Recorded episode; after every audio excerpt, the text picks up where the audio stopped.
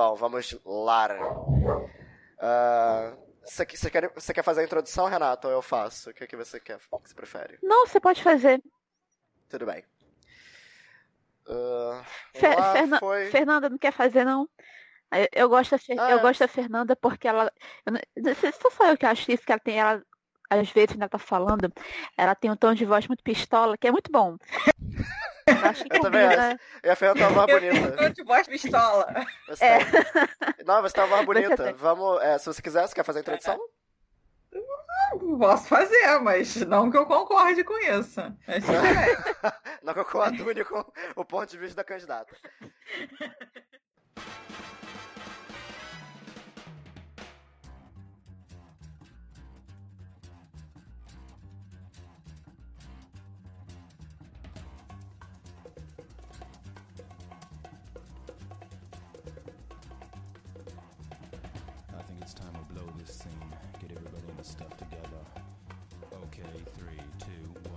Nessa última semana, a gente viu a sabatina no Jornal Nacional com o candidato Jair Bolsonaro, que algumas pessoas teimam em não dizer o nome, dizendo que isso vai fazer propaganda dele, como se ele precisasse disso, né?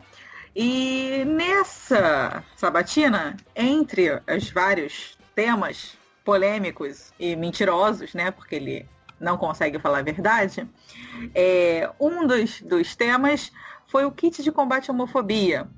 O candidato levou um livro e apresentou como sendo o kit de combate à homofobia e dizendo que esse material estava sendo distribuído nas escolas e que o objetivo era transformar, né, como nós já ouvimos um milhão de vezes sendo dito por esse pessoal, os alunos em gays e lésbicas, né, as pobres criancinhas de seis anos. E aí a gente decidiu fazer hoje esse podcast para debater um pouquinho essa esse monte de mentirada, né? Tirar um monte de dúvidas que inclusive apareceram na página do PSESP, é, que alguns bolsomínios entraram para defender, né? E aí a gente vai falar um pouquinho sobre isso aqui com a gente. Quem está? Eu, Fernanda. Também temos.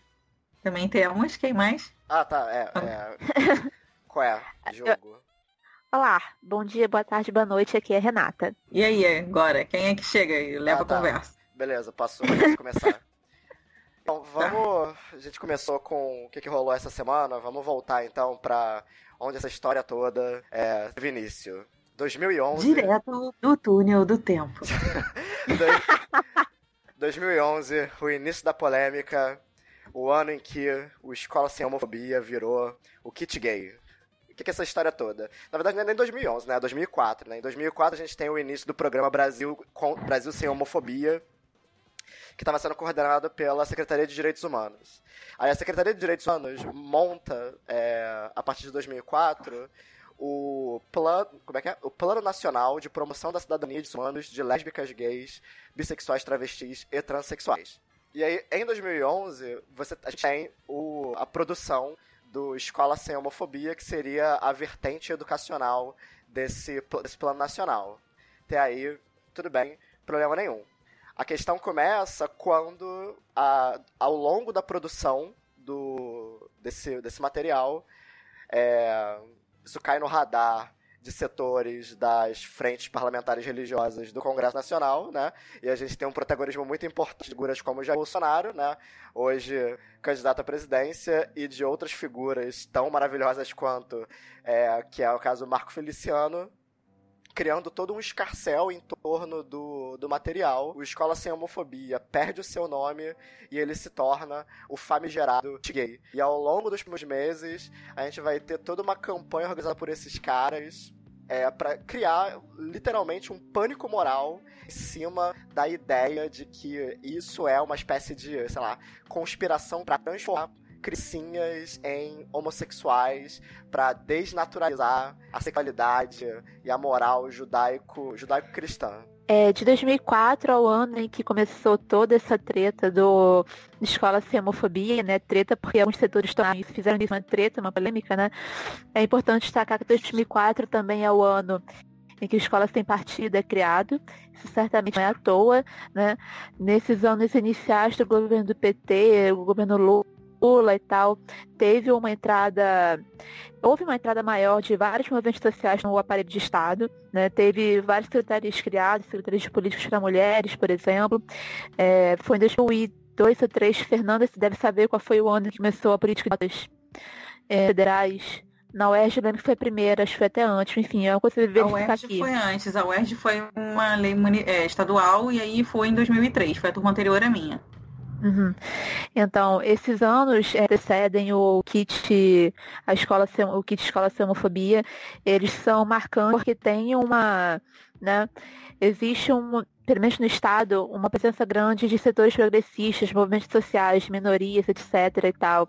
E aí começa toda essa questão, né? Quando os setores conservadores se levantam para criticar a escola sem homofobia, é, é algo com certeza tem uma, uma dimensão aí de reação, né, de backlash contra essas políticas que estavam, que tinham ganhado bastante espaço nos últimos anos, né? Com certeza. E eu achei interessante também que o Diogo falou dessa questão de cair no radar dentro né, da bancada evangélica, porque assim, no livro da Andrea Dipp, que a gente vai lançar semana que vem, inclusive quem estiver no Rio de Janeiro vá no livro, é, no livro dela, ela fala um pouquinho sobre o papel que os assessores têm nessa área, como é fundamental. Que às vezes o próprio parlamentar nem sabe o que está acontecendo na casa, não sabe o que está acontecendo, chega lá, caiu de paraquedas, né? Mas os assessores, eles são ótimos, eles são muito bem, né? É, bem. É, eles têm todo o treinamento, né? Eles sabem todo o cerimonial, todo o ritual da casa, como é que funciona tudo, né? E eles é que fazem esse papel de ficar acompanhando as comissões e vendo o que está lá que pode vir a prejudicar a moral cristã. Né? Então eles é que vão apontar para os parlamentares, olha aqui, tem esse projeto sendo colocado. Né? Que muito, e, e, isso é uma questão importante, né? Que a bancada ela não trabalha muito no sentido de trazer coisas novas, né? propostas. O que a bancada mais faz é essa bancada da Bíblia, né, tanto dos católicos quanto dos evangélicos, o que eles mais fazem é pegar e embarrear as pautas progressistas, né? Então, as pautas de defesa dos direitos das mulheres e dos direitos é, LGBT né? Isso é o que eles mais fazem. A gente tem um histórico no Brasil, né?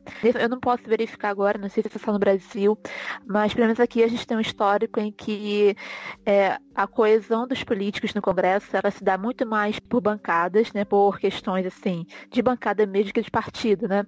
Então Sim. isso está bastante é, extremado agora, que a gente mais vê é isso, né? São as bancadas agindo de maneira muito mais homogênea e unida do que os partidos propriamente ditos. Eu acho interessante, assim, que em 2011 a polêmica se inicia. No mesmo ano, o, o general manda suspender a distribuição do, do material para as escolas onde o trabalho já estava sendo feito, né? Eu acho que isso é uma parada importante de, é, de explicar, né? O que, que é o Escola Sem Homofobia. Porque ao longo dos anos o kit gay virou uma espécie de termo guarda-chuva para literalmente qualquer coisa. Assim, qualquer livro didático, paradidático que alguém visse com uma, um conteúdo mais estranho, mais sem noção, isso automaticamente virava o, o kit gay. Cara, é, é foi muito engraçado essa semana, quando teve o debate da história dele mostrando lá o livro no dia seguinte, um monte de página, perfil conservador, alinhado com Escola Sem Partido, inclusive o Mães, o Mães pela Escola Sem Partido, cara, a galera compartilhando desenho pornográfico na timeline, dizendo, tá aqui o kit, o kit gay vai ensinar sexo pra crianças. Aí eu, caraca, cara, meu, meu caro cidadão de bem, você tá compartilhando pornografia no Facebook. Xvideos! Gratuita. Tá Cara, que vergonha, que vergonha. E é, é importante É porque assim, a mulher que... chega, vai lá, pega o celular do marido, vê os vídeos, né? Aí ele fala: Olha, meu amor, olha o que estão mostrando pros nossos filhos. Esse aqui, olha, acabei de receber, esse é o kit gay. E, cara, é. Denúncia. Denúncia, é uma importante, né? O kit gay, na verdade, ele é o, o kit escola sem homofobia, que é um conjunto de três reais, né? O primeiro deles é o caderno, né? O caderno escola sem homofobia, que é um material. É, é, para professores e, funcio e, funcionários de escolas, né? Ou seja, ele é um caderno que orienta como trabalhar a questão da diversidade sexual e questões de gênero na escola. Isso é só para professores. E aí você tem os boletins. É formação, é formação de professor, né? Você não vai ficar em contato com o aluno. Exato. E, até porque nem faria sentido, porque não é um material acessível para aluno, assim, é um material com uma linguagem para mesmo, para pessoas da área. E aí você tem os boletins, que são uma espécie de cartilhas com atividade, interpretação de texto, atividades em grupo para os alunos fazerem. E aí tem os vídeos, né? E tudo isso, tirando os boletins, tanto o caderno quanto os vídeos estão disponíveis na internet. Então, tipo, não é um negócio oculto que teve que ser varrido para debaixo dos panos para ninguém saber da conspiração governamental ensinar sexo homossexual para as crianças. Não, isso tudo você pode ver. E os vídeos, eles são, a gente estava conversando antes, né? Os vídeos eles são tipo o Telecurso 2000, assim, são vídeos educativos tratando de questões so, é, sobre é, como é importante é, é, considerar outras formas de expressar afeto, amor, carinho. Ele fala não só da perspectiva dos alunos, mas ele fala também da perspectiva dos pais dos alunos. Então o vídeo ele não é só pro aluno, ele também é pro pai. E ao contrário do que se fala, assim, porque parece que a escola sem homofobia é um negócio para você é, trabalhar com creche, né? Tipo, criança de 2, 3 anos lendo uma apostila de 123 páginas discutindo, discutindo gênero, conceito de gênero categoria de gênero e sexualidade, não é isso. O, todos os materiais, inclusive os, os vídeos, eles têm uma classificação indicativa. Todos eles são para crianças com, no mínimo, 10 anos de idade. Tem vídeos que são para trabalhar com crianças de 12 anos de idade, ou seja, já são pré-adolescentes, são, são pessoas que estão entrando na fase da puberdade uma fase onde se tem um tipo de discussão que é muito importante, é discussão sobre o que está acontecendo com o seu corpo, é uma discussão sobre como é importante aceitar e entender formas diferentes de se expressar com o seu corpo. Então, quando a gente olha, eu acho que isso é uma parada importante da questão do pânico moral, porque quando você olha para coisa em si, não tem nada de demais, assim, é só uma, um material é, instrutivo, basicamente. Não, e aí eu queria fazer um adendo, né? Porque assim, a maioria dos pais está absolutamente cagando para a classificação indicativa dos materiais, qualquer material, né? Porque as crianças ficam na frente da televisão o dia inteiro vendo qualquer coisa. Não tem supervisão dos pais. Os pais usam a televisão como uma babá. E aí as crianças têm acesso a todos os tipos de violência, a, a, a, sexo, né? Porque a novela tem tudo isso, os filmes têm tudo isso, e os pais estão absolutamente cagando. Ninguém está se importando com o que a criança está assistindo. Aí a criança vai para a escola e tem um material que é educativo sobre uma questão de gênero e sexualidade, e aí este material que é educativo é o problema enquanto a criança está em casa, né, assistindo televisão, às vezes os pais na sala, e tá vendo cenas de estupro, cenas de violência marital, cenas de tudo, né? Tá tudo bem. Aí não tem problema. Aí a criança pode ver é a tradicional família brasileira curtindo seu momento família em frente à televisão. Né? Então, assim, é, é, eu acho que as pessoas têm que ter um pouquinho de autocrítica também, porque a gente tá cansado de ver isso, assim, às vezes de próprios colegas professores, que falam que a gente não tem que discutir isso, não tem que discutir aquilo, né? E quando você pergunta, mas o seu filho vê televisão? Ele vê televisão sem você? Que programas que ele assiste? Ele só assiste até tal hora? Não, ele assiste a hora que ele quer, quando ele quer. Sabe? Então, assim, ele tá tendo acesso a essa discussão, né? Essa discussão não, ele tá tendo acesso a esse tipo de material, né, esse tipo de coisa, ele está tendo acesso a sexo, sendo justamente de uma maneira que ele não deveria. Agora, da maneira que ele deveria, é que é visto como um problema.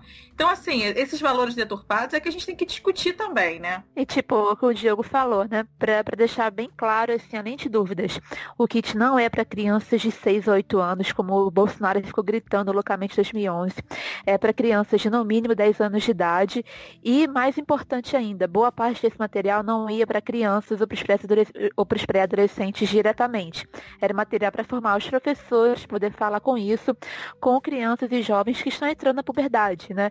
E qualquer pessoa, a Fernanda é mãe, ela pode falar disso melhor que a gente, embora a Sofia seja bem nova. E, assim, quem dá aula em escola para criança pequena e tal, a gente ouve falar das histórias, essas coisas aparecem na escola, né? Então, a questão desse tipo de material é dar uma mediação pedagógica, didática para isso que tem que haver, né? Não é só que aí cria-se todo esse pânico moral em cima, que ignora completamente a realidade das coisas, né? Ninguém parou na época para olhar esse material, porque quando o Bolsonaro começou a fazer esse drama, o material ainda estava em, em produção, então ele se aproveitou ele se aproveitou do fato de que pouca gente, né, só os funcionários ali de dentro do MEC mesmo tinham acesso àquilo, porque estava em produção, e ele foi assim, ele passou na frente, né? E começou a fazer esse estadalhaço todo. É sim. E aí eu, eu acho importante a gente pensar, né? Por, e, assim, por que, que a gente tem que debater esses temas com crianças mesmo, né? Não só com adolescentes. Porque as crianças são as maiores vítimas de abuso sexual. Né? E justamente, por que, que elas são vítimas de abuso sexual? Porque elas não sabem dizer o que está acontecendo. Né? Se a pessoa diz para elas que aquilo ali é a forma delas de expressar carinho, que aquilo ali não deve ser dito para o papai e para a mamãe, né? A criança acredita, porque ela não sabe o que está acontecendo, por isso que a criança precisa saber, né?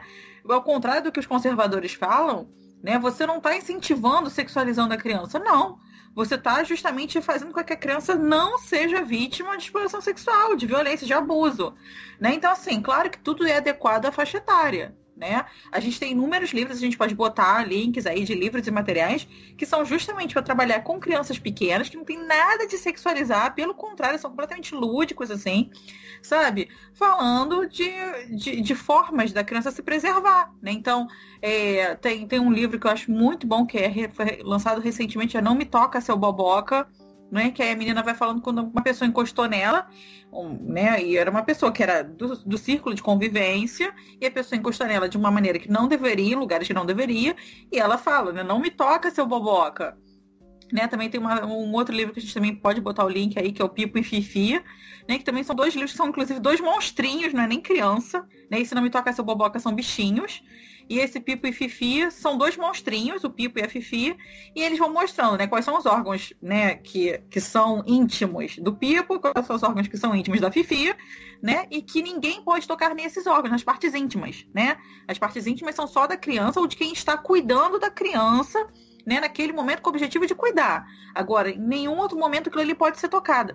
Isso é trabalhar a sexualidade com criança. E isso é fundamental, né? A gente pode botar depois aí as estatísticas, né, que a gente sempre cita aqui, né, sempre nos nossos debates do que a gente faz, né, de que as crianças, né, são as que mais sofrem abuso sexual, né? Não, não são mulheres seminuas andando na rua de madrugada, não. Quem mais sofre violência sexual são crianças dentro de casa, né? E não é desconhecido, é da família né? É o tio, é o avô, é o irmão, é o primo, é o pai, muitas vezes é o padrasto, né? Então, assim, é fundamental a gente ter isso, a gente ter a ciência da realidade. A gente não, a gente, é assim que se faz política pública. Para você poder fazer uma política pública, você tem que saber dados, você tem que saber fatos, né? E esse kit de combate à homofobia é um kit pra, voltado para isso. A gente analisou a realidade. Qual é a realidade? Crianças na faixa etária sofrem abusos. Adolescentes também sofrem abusos, né?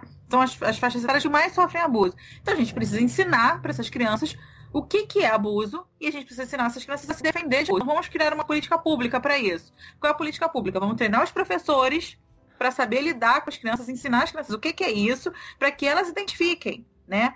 E lembrando que né, professores, assistentes sociais, médicos, enfermeiros, todos têm obrigação legal, obrigação legal de informar para o conselho tutelar quando uma criança é vítima de abuso. Né? Então, assim, isso está na lei. A gente só está fazendo o que está na lei. A gente tem obrigação, né? É cuidar da criança é obrigação da sociedade, é obrigação do Estado. Né? Então a gente tem que cumprir isso, a gente tem que proteger as crianças. A criança não está mais segura na família do que na rua. Pelo contrário, né? Então a gente, o Estado, a sociedade, os agentes públicos do, do Estado, os professores, eles têm que tá, tá estar tá protegendo as crianças. Então, para isso que serve o kit de combate à homofobia também.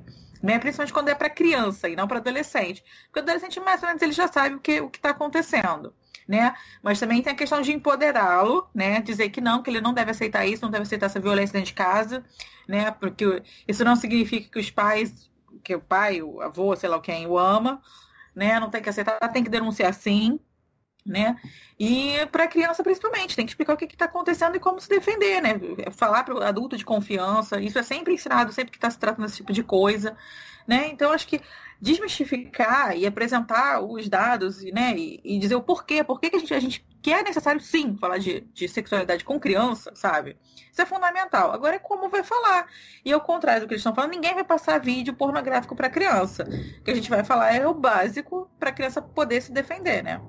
quando a gente vai observando, né, com o passar do tempo, é, eles vão meio que reciclando e reaproveitando a polêmica, né? Porque isso tudo acontece em 2011, né? O governo na época da Dilma Rousseff capitula assim totalmente, assim se curva com toda a cerimônia para a pressão da bancada evangélica. É até interessante, assim, numa das notícias que estão linkadas, é, a notícia fala que a, a ameaça da, da época era que se o, se, o, se o material não fosse retirado, se a distribuição não fosse cancelada, a bancada ia é, chamar o Antônio Palocci, que na época eu acho que era ministro da Fazenda do, do PT, para prestar contas sobre o aumento anormal do patrimônio dele enquanto ele estava ocupando o ministério. E, e, cara, e o, e o partido, ele caiu totalmente assim na, na rede da, da bancada. E, e é importante porque essa capitulação anos depois, vai continuar gerando muitos frutos para essas pessoas, né, que é, lucram com esse pânico, com esse pânico moral. É, por exemplo, em 2016 e 2017, cinco anos depois desse negócio todo ter acontecido, a gente observa que a história continua rendendo, né? Que aí entra o lance daquele livro que o, que o maluquinho lá apresentou na sabatina, né? Por quê? É, é aquilo que eu falei.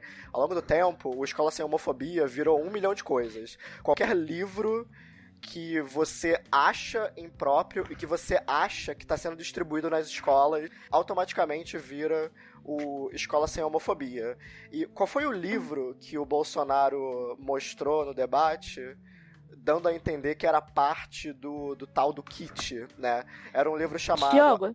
Fala. Oi, é porque, é porque a gente acabou esquecendo de falar uma coisa importante que a gente tinha pensado em falar antes, quando a gente estava conversando antes do programa começar, que lá em 2011 você comentou né, que a Dilma Rousseff ela voltou atrás. Se eu não me engano, Fernanda deve lembrar, foi em 2011, eu lembro disso porque eu assisti na TV.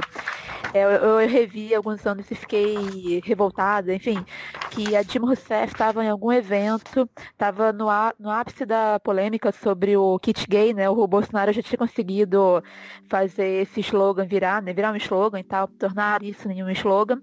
E aí alguém chega, alguém da imprensa chega e pergunta de um andando em algum lugar, de não sei o que, o kit gay, sei lá, ela, não, no meu governo ninguém vai fazer propaganda de opção sexual, uma coisa assim, ela falou uma coisa muito Sim, horrorosa. É, foi isso mesmo. Está, está gravado, né? de orientação sexual, isso.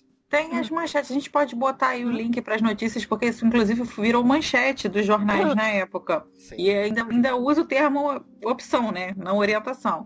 E essa questão da, da, da propaganda, né? Então, assim, ela compra né, o, o discurso, ela toma como verdade, né? Apresenta-se como verdade. E é fundamental a gente, a gente marcar essa questão, né? Porque assim, não, não é de uma hora para outra que a bancada evangélica se fortalece dessa maneira, né? Uhum. E assim, e foi um tiro no pé, né? Porque o PT naquele momento decide, né, capitular, decide que ia fazer o jogo, né? Porque eles, o que eles fizeram foi isso, eles fizeram um jogo da bancada evangélica. E aí depois, em 2016, a gente viu o que aconteceu, né? A bancada evangélica se voltou contra é, a, a, Dilma usando justamente esse argumento que ela validou, porque foi isso que ela fez, ela validou o argumento. Né? Ela, uhum. que ela fez foi dizer que sim, então existe ideologia de gênero, né? Porque se a gente pode uhum. fazer propaganda, se a gente está fazendo, o Ministério estava fazendo material para fazer propaganda de orientação sexual, né? Então é porque existe ideologia de gênero, né? E aí depois o pessoal vai votar e vai votar contra a ideologia de gênero, em defesa da família, né? Então isso é, é fundamental. E é importante a gente falar, né, que assim, é, apesar disso estar tá sendo feito no governo do PT, isso está sendo feito no governo do PT porque é, isso foi uma pressão internacional, né? Assim como estava sendo feito aqui no Brasil, estava sendo feito em vários outros países latino-americanos, em que os índices de violência sexual e violência contra, contra crianças e adolescentes era altíssimo, assim como no Brasil, né? Então, por pressão, por pressão externa, né, é, que o, esses ministérios de educação em vários países do mundo, inclusive aqui a gente tem o caso da Colômbia, que aconteceu coisas muito similares com o que aconteceu no Brasil, né, inclusive o principal nome é contra as políticas é, as políticas para debater gênero na escola, né? O, o, o kit anti-homofobia de lá, né? foi justamente um advogado, né, um procurador do Estado, assim como aqui no, no Brasil a gente tem Miguel Najib, lá eles têm o, o Miguel Najib deles, assim, que, que mundo é esse, né, que tem Miguel Najib em vários lugares do mundo. É, e aí é, coisas similares acontecendo lá fora. Porque não foi, não saiu da cabeça assim do, do PT, vamos fazer um kit de combate à homofobia.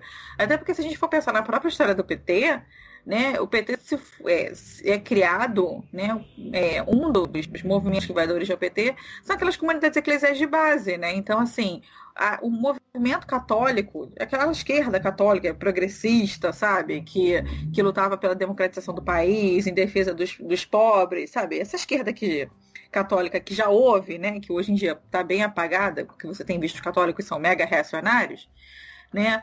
Mas essa esquerda católica, ela está é, historicamente dentro do PT. Né? Então, assim, é, se por um lado você tem é, a luta por justiça social, por outro lado, tem temas que esse grupo não quer que se mexa. Né? Então, por exemplo, o aborto é um tema desses. Né? As questões de gênero é, são muito difíceis de debater nesse, nesse segmento ainda. Né? Então, é, não, conv, não convinha ao PT né, desagradar a sua própria base. Né? Então, assim, e, talvez isso é uma coisa que a gente tem que pensar, né? Porque, assim, muita gente fala que ah, foi, é, a Dilma foi obrigada né, por pressões externas, né, por causa da bancada evangélica. E não é só isso, né? É isso também. Mas não é só, também tem a pressão interna do próprio partido, de questões que não foram resolvidas ali dentro. Né? Se vê, o PT é um partido de esquerda, mas que não tem uma posição é, de defesa dos direitos das mulheres né, no direito ao aborto, por exemplo. Porque tem todo esse histórico. Então, é, mesmo dentro do próprio partido, é difícil ser esse debate. Né? Então não pode se esperar que o PT na presidência, ainda mais com uma mulher, né, que muita gente do próprio partido não queria que fosse a candidata, né? Foi, ela foi meio que colocada lá a revelia da, da maior parte do partido, né? Foi a escolha do Lula, né? Então, assim, é, isso é uma questão do próprio partido mesmo, né? Não só uma questão externa. E aí, para tentar con con contemporizar, né? Os interesses internos do partido e mais as, expressões internas do partido, mais as expressões externas da bancada católica, da bancada evangélica, né?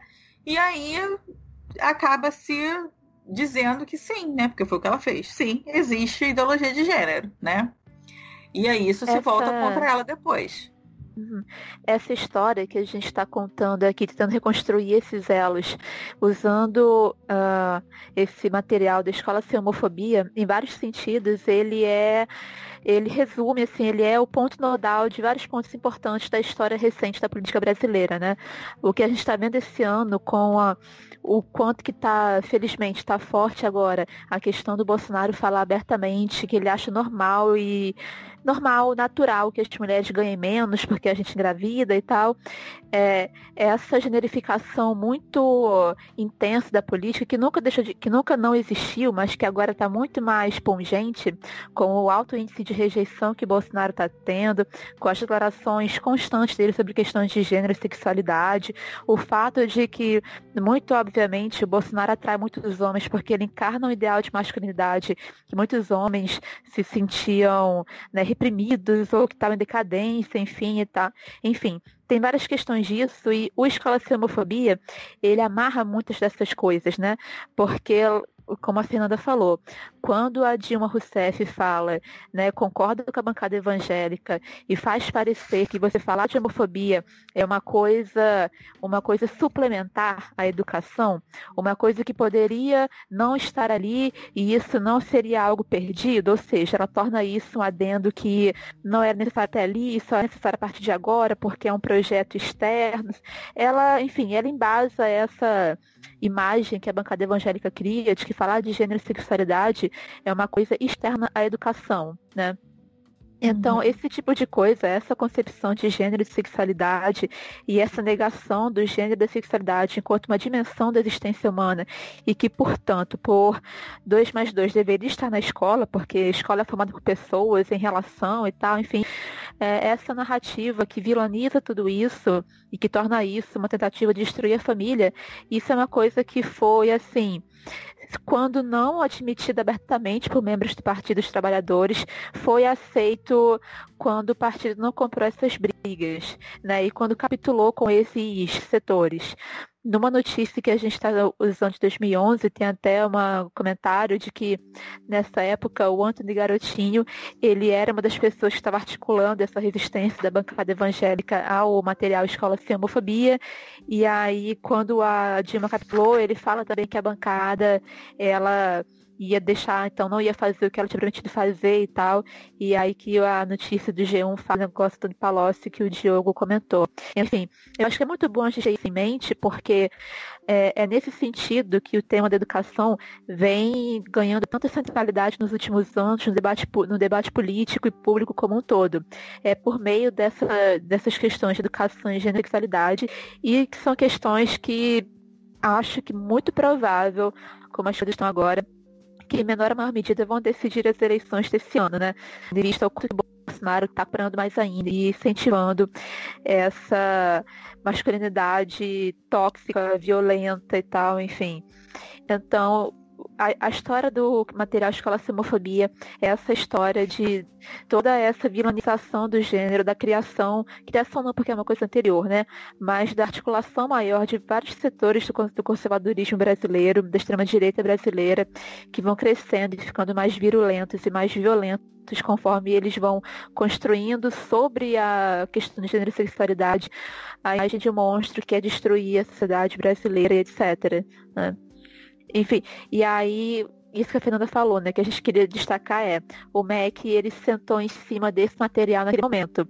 A gente tem vários conhecidos e tal que trabalharam no MEC, ou, enfim, é coisas de na época. É uma coisa assim notória nesses círculos. O MEC, ele deixou essa polêmica correr na época, ele não comprou a briga e ele deixou a coisa chegar ao ponto em que a presidente acabou cancelando o programa, né?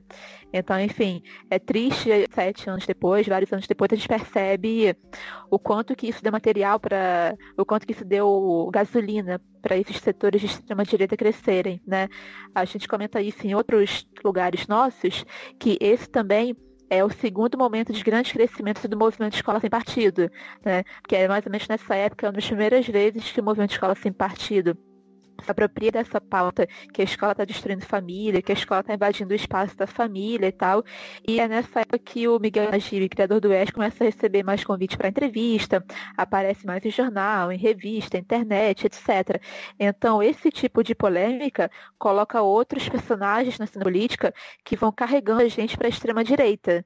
Né? Uhum. É, por isso que, é por isso que hoje em dia uh, a gente corre o risco. Agora não tanto, né? Porque está indo mal, mas a começa a prometer, eles não sabem.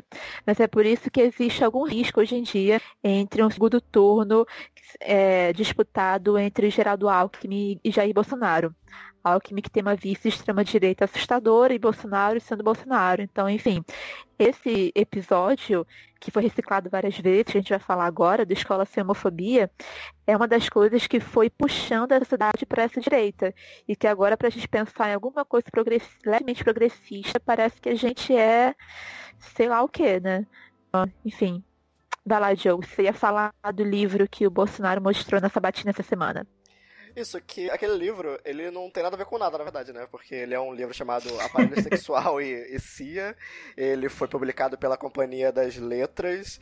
Ele é um livro pra. É, infanto juvenil, ele é para crianças entre 10 e 15, e 15 anos. Isso está informado no site da própria editora. É, e ele não é um livro didático, ele não é um livro didático, ele é só um livro infanto-juvenil, né, que tem um caráter educativo, mas ele trata dessas questões envolvendo conhecer, conhecer, o, é, conhecer o próprio corpo, expressar afeto, carinho, coisas que, de novo, crianças entre 10 e 15 anos realmente estão precisando, precisando saber e se, e se informar. Esse livro, ele teve, ele teve uma pequena polêmica envolvendo esse livro há um tempo atrás, é, que ele foi distribuído em algumas bibliotecas públicas. É, depois ele foi recolhido, porque isso gerou uma polêmica muito grande.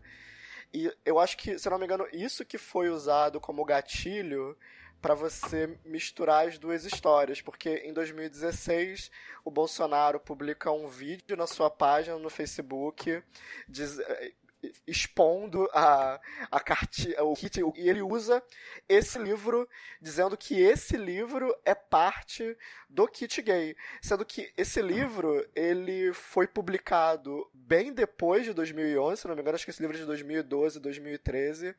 Ele é um livro de um autor suíço que tem esse personagem, que é um personagem de, de histórias em quadrinhos, que é o Titef. E ele é tipo um não sei se ele tem um equivalente disso aqui pro Brasil. É tipo um Armandinho, saca? As tirinhas do Armandinho. Ele é, uhum. tipo, ele é tipo isso, só que um pouquinho mais complexo.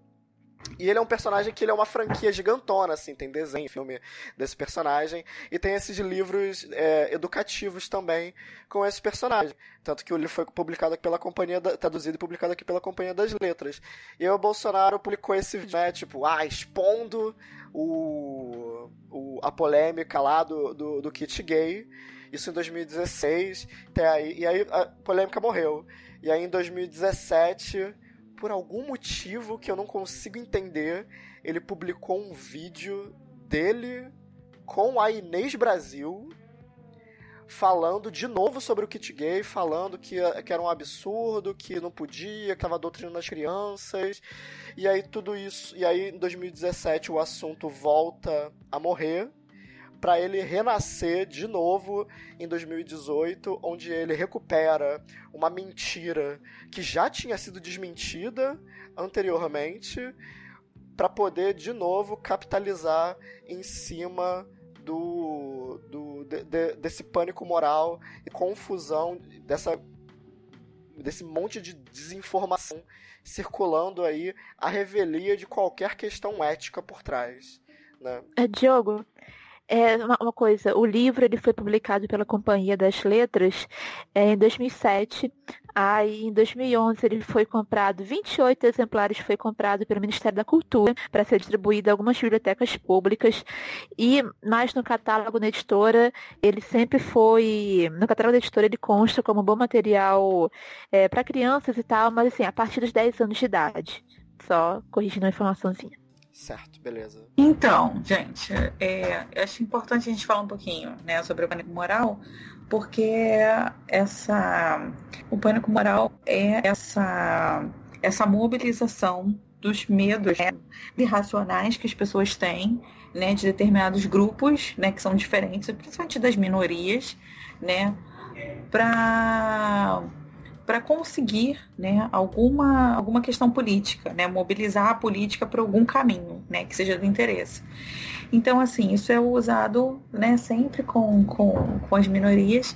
E, e no Brasil, aqui vai ser nesse, nesse momento que a gente está vendo, né, que vai ser mais mobilizada, vai ser justamente esse a, a minoria, né, vai ser o público LGBT, né, que vai ser que supostamente quer transformar todos os alunos em todas as criancinhas em gays lésbicas, né?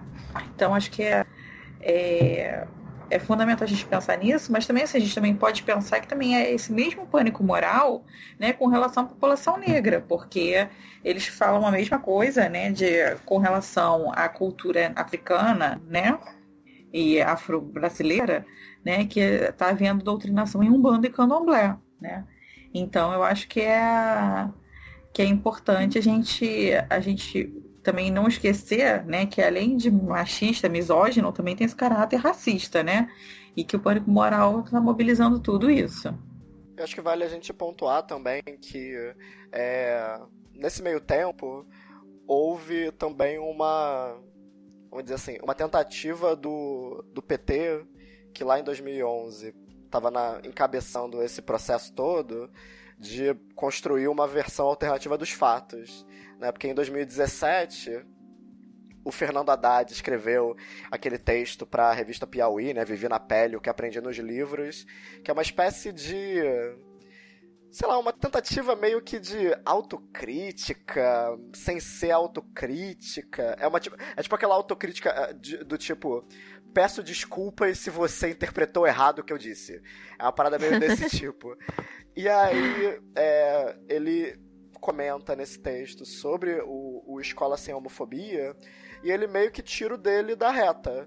Né? Ele meio que coloca que o Escola Sem Homofobia não teve nenhuma, nenhum envolvimento do MEC o que claramente é mentira, porque apesar do programa ter começado a ser criado em 2004 pelo, pela Secretaria de Direitos Humanos, a, a, a, a responsabilidade por organizar a produção do material foi para o MEC. Tudo bem, não foi o MEC que produziu é, a, o, as, carti, as cartilhas, os vídeos. Isso ficou ao encargo de associações e, e, e ONGs ligados ao movimento LGBT. Mas o MEC está envolvido nesse processo desde o começo, tanto que quando você abre o PDF do, do caderno Escola Sem Homofobia e você lê na introdução, na introdução o MEC está acreditado como um dos organizadores do, do material, né? Então, é, parece que isso foi, de novo, né? O PT tentando se colocar fora do centro da polêmica para ele tentar sair meio liso da, da, da história como só quem foi pego no fogo cruzado, mas não, não tinha nada a ver com a história diretamente, né? O que parece que é muito preocupante, porque parecem duas versões do mesmo problema, né? De um lado a gente tem essa galera de extrema direita fomentando pânico moral e não querendo se responsabilizar pelas mentiras que eles propagam, e do outro lado tem partidos políticos que, se não na prática, pelo menos em nome, encabeçam o campo progressista e também não querendo se responsabilizar pelas pautas que, que elegem esses caras, né? O, governo, o programa Brasil Sem Homofobia de 2014 e, consequentemente, Escola Sem Homofobia, ele não foi criado do nada. Não é só porque o, o PT e o governo Lula estavam com, sei lá, sem nada, sem nada para fazer, estavam entediados e decidiram criar um programa de fomento ao, a, a a questões LGBT. Né? Esses programas eles surgem de, uma, de demandas sociais que ajudaram a colocar esses partidos no poder. E aí, para depois, né, mais de 10 anos depois, pessoas que estavam encabeçando esse projeto, né, o Fernando Haddad era ministro da Educação na época da polêmica toda, então ele estava diretamente envolvido nisso tudo. E aí a gente vê todo um processo de gente que simplesmente não quer se responsabilizar pelos seus próprios atos, né? E isso, eu acho que esse ciclo, ele é a primeira coisa que precisa ser, ser quebrada. Né? Tem, lá o, tem lá a piada do Gulag Canavieiro. Então, acho que a primeira coisa que tem que ir pro Gulag Canavieiro não é ninguém. Ninguém tem que ir pro Gulag Canavieiro. Quem tem que ir pro Gulag Canavieiro são esses ciclos de politicagem em que as pessoas acabam caindo porque elas não querem se comprometer com as próprias pautas que elas fomentam. Né? Então acho que isso é uma parada. Falei. É, especialmente né, quando a pauta tem a ver com gênero e sexualidade. É, especialmente nos últimos anos a gente tem visto muito, não, não dá para lutar por isso agora, agora não é o momento e tal. E aí a gente está numa onda conservadora no Brasil, em boa parte da América Latina. A gente sabe que a gente tem vários correlatos de escola sem partido e dessa coisa de gênero na Colômbia, no Peru, com aquelas coisas de come hijos, não não com meus, não se meta com meus filhos e tal. E mesmo assim, a gente vê uma campanha super forte na Argentina pelo aborto, né? E a gente vê o, o quão forte aquilo foi. E gente, o que a gente tem visto é essa capitulação né, crescente que você está falando, Diogo.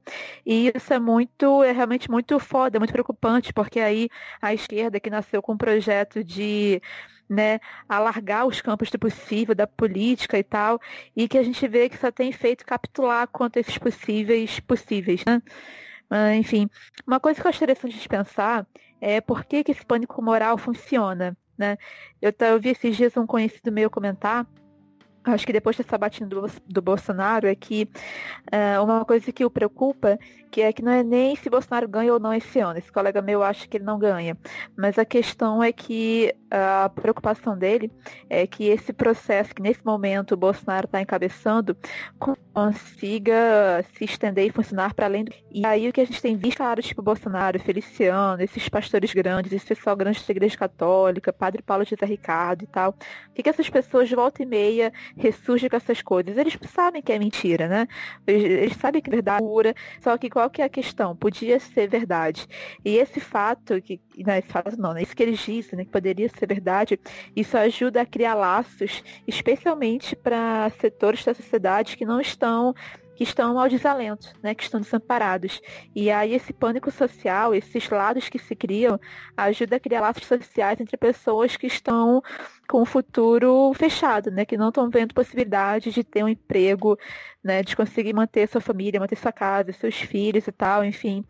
Então é, uma, é um momento muito preocupante e a ideologia de gênero é esse significante vazio, essa palavra que qualquer um coloca ali o sentido que quiser e funciona e pega, né? Já pegou, mas que ajuda a criar um senso de solidariedade, de laços sociais entre pessoas que de outra maneira estão sozinhas. Por que, que tem tanto crescimento né, na força de igrejas neopentecostais, por exemplo, é porque em muitos lugares, em muitos setores sociais, em muitos espaços de território nacional, essas igrejas servem como né, lugares para reunir essas pessoas, para recriar um senso de comunidade que tem sido perdido. Então, enfim, é por isso que a gente tem tido tanto crescimento dessas coisas, né? A gente está num caldo econômico-social que essa sensação de desalento e de, sei lá, decadência, destruição, que não necessariamente quer dizer que não é por causa disso, não é ideologia de gênero que está acabando com os nossos direitos trabalhistas, não é ideologia de gênero que está ameaçando a, a aposentadoria de ninguém, mas ela acaba porque a extrema-direita tem sido esperta um significante vazio no qual né, todas essas ansiedades e essas angústias são investidas. E é por isso que muita gente é, fala que vai votar no Bolsonaro e tal, porque tem que radicalizar e etc. Né? Por isso que é uma luta tão complicada. Né? Vai, muitas vezes, boa parte do tempo, na verdade, ela não passa por uma avaliação das coisas, né? É, são esses termos e a gente vive comentando aqui, a gente comenta as análises que o Fábio Malino faz, o Telado faz. Essas pessoas que acompanham a movimentação, o compartilhamento de notícias, de manchetes e tal, o que essas análises mostram é que o que circula mais são as coisas que têm um apelo emocional muito grande. Então, assim, é mais uma evidência de que muitas vezes esses slogans políticos, eles circulam e eles acabam, eleição, né? Acabam conseguindo eleitores por causa desse apelo a ansiedades e angústias, né? E aí é uma coisa muito cruel, porque é falando aqui de uma coisa muito séria, muito pungente, muito grave, urgente, que é falar de gênero e sexualidade, é combater violência doméstica, é combater violência sexual contra crianças e adolescentes e tal, mas uh, isso é completamente deixado de lado e esse é um dos grandes desafios para quem tenta entender e explicar o que está acontecendo. É deixado de lado e é, e é, investido num termo que significa os limites de onde a gente pode ir. Né? Tem gente que acha que ideologia de gênero é a destruição da família. Tipo, muita gente acha isso. E assim, é impressionante realmente o que a extrema-direita conseguiu fazer aqui, né? Carregar boa parte da nossa discussão política para a direita e conseguir tornar coisas tão sei lá, né? Quando que a gente ia achar que ia ter tanta gente mobilizada contra o combate à violência sexual de crianças? Mas tem, né? Então, enfim, é realmente uma série de movimentos muito astutos, muito tristemente astutos. Sim, eu acho que a principal, a principal questão aí, né, é que justamente os setores que mais defendem, né, essa, que mais se mobilizam por conta da ideologia de gênero são os que mais vão sofrer as consequências, né? Porque é, se a gente pensar, né, até ah, tá no livro da, da Andrea Dips que a gente já falou, né, é, que boa parte da, do eleitorado né, da, da bancada cristã, bancada católica, bancada evangélica, né, que estava lá, né, favorável ao impeachment, porque estava é, querendo defender a sua família da ideologia de gênero, né? São pessoas que necessitam de programas sociais, são as que mais necessitam dos programas sociais, né? Na, na sua maioria são pessoas negras e pobres, né? Mulheres. Então são as, as principais pessoas uhum. que precisam dos problemas dos programas sociais e estavam, né, por conta da, dessa, desse factoide, né, da, da ideologia de gênero, defendendo o impeachment que veio para destruir todos os direitos sociais, todas as políticas sociais conquistadas, né? E, e, isso é fundamental a gente pensar, né? Que por quê? Né? Porque é algo que toca diretamente. Você vai falar de, de questões econômicas, questões sociais, é algo muito complexo. A maioria das pessoas não não está acostumada a debater esse tipo de coisa, né? É, e aí você pega e fala, olha só, eles estão ameaçando a sua família, né? É, o seu filho vai ser transformado em gay, né? E uhum. aí isso atrai muita gente, né? Muita gente compra esse discurso. Pois é. E por outro, eu falei isso, né? Concordo. E por outro lado, que a gente tem visto que tem muita gente com que ganha bem, que tem bom salário e que tem ensino superior, não sei mais o que e tal. E são pessoas que votam no Bolsonaro, né? Então, é, realmente é um tempo muito estranho, né? A gente Tá, agora eu acho que eu acho que esse caminho de entender, mas é, não, também não, é, não pode ser porque tem isso aqui. É muito complexo, né? Mas a questão é que é, a ideologia de gênero, o termo ideologia de gênero, virou um ponto nodal nisso tudo, onde as pessoas estão investindo todo o seu ódio, todo o seu medo e toda a sua angústia, né? E, enfim, e é por acho que é isso que a história do material Escola Sem Homofobia mostra, né? Como que crescimento, essa pauta de ódio, de combate às mulheres, etc., de combate aos avanços que a gente conseguiu nos últimos anos, né? Como que está virando um, né, um atalho para outras coisas, para uma série de sentimentos. Acho que a gente conseguiu. A gente queria contar um pouco a história, né? Quais foram os principais momentos, assim, onde a escola semofobia foi utilizado. Explicar que não é algo para crianças de 6 anos, é formação de professores, é para crianças é, acima de 10 anos, então crianças e pré-adolescentes, gente que está início da puberdade. Quem lida com crianças, quem é professor de ensino fundamental, ensino infantil, sabe que essas coisas aparecem. Então, é também um debate que ganha né? Ele gera muito ruído na esfera pública, então as pessoas que sabem que aquilo é importante parecem que não tem espaço. Ele gera tanto desespero e tanto ódio, tanta raiva, que ele impede que as coisas mais ponderadas possam ser ditas e possam ganhar espaço, né? Ele acaba dando o enquadramento possível de conversa pode acontecer. Mas eu acho que a gente conseguiu fazer isso, né? A gente também comentou de como ele também é mais um dos pontos em que o pragmatismo dos, do dos governos anteriores do PT foi problemático para o presente que a gente tem hoje, né, das brigas que o partido devia ter comprado e não comprou. Então, ele acaba servindo como lição de. Né, que a gente tem que pensar muito, tipo, se a gente pode comprar ou não essa briga agora. É por isso que nesse, em tudo que a gente ouve hoje em dia, se agora é o momento de entrevistar o Bolsonaro e falar ou não falar das coisas de homofobia e misoginia, porque parece que não funciona, parece que ele cresce em cima disso. Eu não consigo decidir, realmente fico muito. Não sei, às vezes eu acho isso, às vezes eu acho aquilo, é difícil. Mas enfim, a, a nossa ideia aqui era dar subsídios, né? A gente vai colocar os links na descrição. Uh, acho que nossa ideia principal é colocar para vocês essa cronologia que a gente costuma fazer aqui no PCESP, no MED, para a gente tentar entender essas coisas, né? E então, acho que o mais importante foi essa cronologia que a gente fez. E os comentários que a gente fez, como que essas pautas elas se articulam e através dessas articulações elas estão virando monstros novos, né?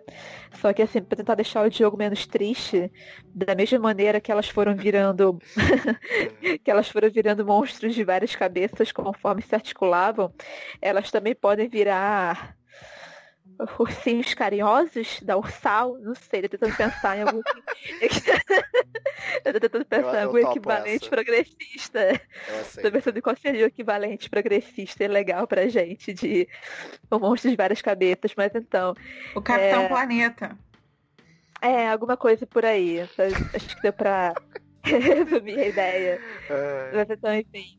Né? É bom lembrar que isso que a gente comentou, né, que eu falei, de que esse futuro sombrio, ele não é uma coisa dada, né? Ele não é um dado da natureza. Ele é resultado de um projeto político que nesse momento está tendo sucesso. Mas ele pode ser, ele pode ser. Ai, qual é a palavra? A gente fugiu. Revertido. Revertido. Isso, revertido. Então, enfim, é para isso que a gente está aqui. E você, Fernanda Moura? Fernando? Não, não tem nenhuma consideração mais pra fazer, não, gente. Porra, gente, eu fico me sentindo culpada. Caramba. triste. Não, não é que eu esteja triste. Eu só que, tipo, a gente já falou tudo que tinha que pra falar. O Bolsonaro é um idiota, é um machista, um misógino, é, é tudo de ruim. Ele não fala lé com cré, gente, com relação a nada, entendeu? Ele é idiota mesmo, porque não é que ele não entenda algo complexo, ele não sabe nada de nada, sabe? Ele tá 30 anos lá e não ele não consegue saber o básico do cargo dele, sabe? Então, assim, ele é isso, né? Ele tava lá pra encher o rabo de dinheiro da família dele toda, os mil laranjas que ele tem, né? Toda a cidade que ele nasceu lá cheio de laranja, tem a reportagem da época, a gente pode botar aí também para vocês o link, né? Que todo mundo enriqueceu lá, agora ele é dono de tudo da cidade, né? E tá, e foi para isso que ele foi pra política, não foi para mais nada além disso, né? Então é isso, gente. Não, não, não tem porquê dar ouvidos a essa pessoa, né? Mas a gente sabe que tem gente que dá ouvido porque compactua, porque acredita, né? Não, e não tô falando que acredita no sentido de só de ah, acredita no que ele fala, acredita que ele tá falando coisa boa. Não, acredita, acredita mesmo, assim. Pessoas que são como ele, sabe? Então, pessoas como ele querem ele lá, né? A gente não pode achar que tá todo mundo enganado. Não.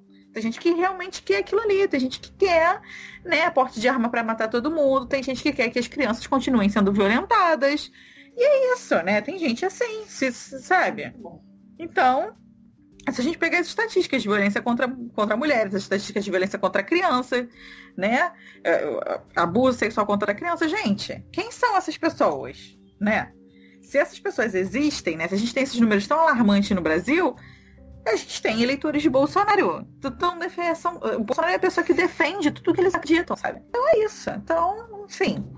Agora a gente tem que esclarecer quem, né, não concorda com isso. Mas a gente nunca vai conseguir tirar todo mundo porque tem gente que é assim. E é isso. Então, aproveitando que a gente está terminando numa nota bem para cima, né? Todo mundo feliz, contente. Vamos para os recadinhos finais. Vocês têm algum recadinho? Recadinho? Gente?